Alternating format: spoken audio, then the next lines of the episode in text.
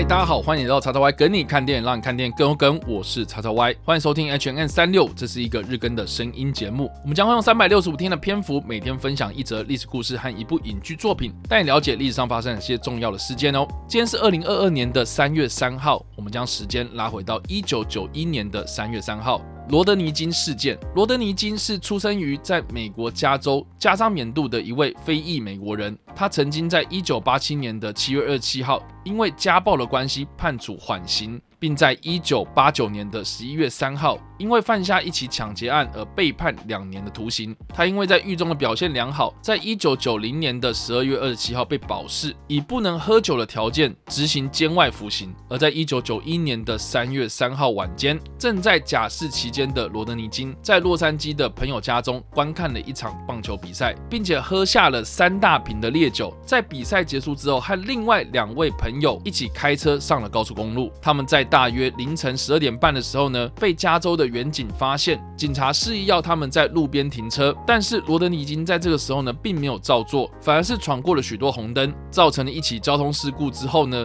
在公路上和警方展开了追逐，警方最后用三辆警车和一架警用的直升机。将他们拦下，罗德尼金被四名远警强压在地，而在此同时呢，恰好被附近的民众用录影机录下这个疑似远警执法过当的殴打行为。警察一共挥了五十六下的警棍，其中有三十三次是打到了罗德尼金身上。最后，在罗德尼金的苦苦哀求之下，这四名员警停止了攻击，将罗德尼金戴上了手铐，送上了救护车，前往医院急救。这段画面长达八十一秒，并且在隔天电视台不断放送画面的情况之下，这起事件才渐渐开始发酵。纵使这段民众所录下的画面呢是经过剪辑，警方也强调是因为罗德尼金拒捕在先，才会使用武力的手段来。强行逮捕，但是这起事件呢，很快受到了美国各界的关注。这四名涉嫌殴打罗德尼金的员警，也在后续被告上了法院。罗德尼金和他的律师向这四名向他殴打的员警索赔了五千六百万美金，等同是一记警棍价值一百万美金。有百分之九十二的美国民众认为，警方是确实执法过当。但是在一九九二年的四月二十九日，参与审判的大陪审团在观看完这完整的录影带之后，对这四名的警官做出无罪的决定。两个小时之后，洛杉矶的街头聚集了对判决不满的非裔和拉丁裔的民众，最后演变成严重的暴动。而在这个一九九二年发生暴动的前一年，也就是罗德尼金被殴打的同一年三月十六号，有一位非裔的女孩拉塔莎哈林斯被一位韩裔的女店主在她所经营的商店内被枪杀。这两起看似针对黑人的暴力事件，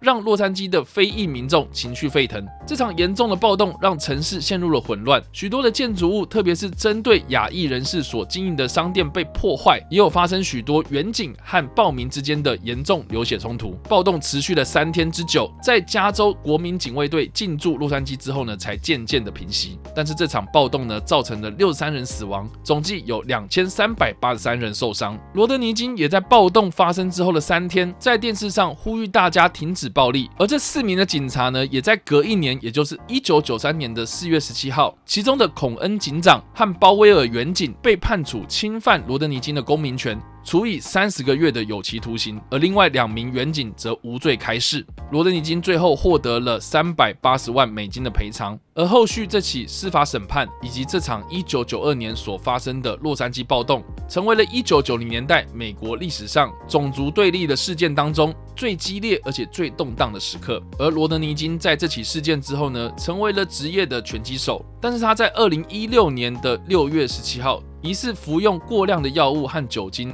被人发现溺死在家中的游泳池当中，享年四十七岁。有关罗德尼金事件或是一九九二年的洛杉矶暴动的影视作品相当的多。我们在这边所推荐的一部非常特别的电影呢，是在二零一七年 Netflix 上所推出的这部《罗德尼金》这部电影。这部电影呢是由美国知名的非裔导演史派克里所执导，并且由知名演员罗杰昆佛史密斯以独角戏的表演方式来讲述罗德尼金事件的发生始末。这部电影的表演形式或是拍摄风格都非常的特别，是一部道道地地的剧场电影。也就是说呢，这部电影从头到尾都只有罗杰·昆佛·史密斯这一个人唱着独角戏，用不同情绪起伏来诠释对白的剧场表演方式。来描述罗德尼金事件和一九九二年洛杉矶暴动的整个发生始末。他的对白内容呢，极具巧思和创意，不管是讽刺还是激起情绪，他都带领着观众来认识这段。一九九一年和一九九二年，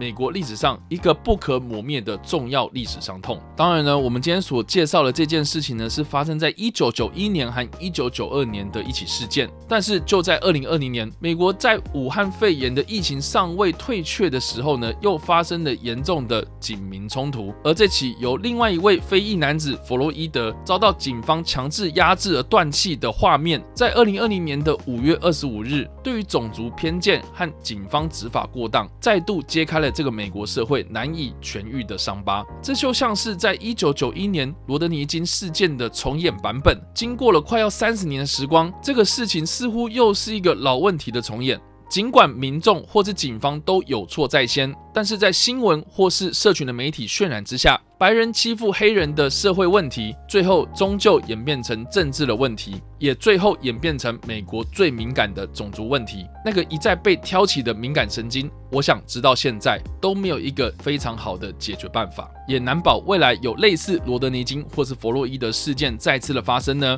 我想呢，看看这起历史事件，我们就可以知道这个长久以来的历史背景和社会结构，社会对非裔民族的无形压迫。我想呢，就像是警察压制着弗洛伊德脖子一样，让他们无法呼吸、无法喘息。不知道在收听节目的你，对于这件事情有什么样的想法呢？你有没有看过我们今天所推荐的电影呢？或是其他相关的影视作品呢？留下你对这件事情的看法，或是在 YouTube 首播的时候来跟我们做互动哦。当然呢，如果喜欢这部影片或声音的话，也别忘了按赞、追踪我们脸书粉丝团、订阅我们 YouTube 频道、IG 以及各大声音平台，也别忘了在 Apple Podcast 和 Spotify 上留下五星好评，并且利用各大的社群平台推荐和分享我们的节目，让更多人加入我们的讨论哦。以上呢就是我们今天的 H N 36，希望你们会喜欢。我们下次再见。Bye.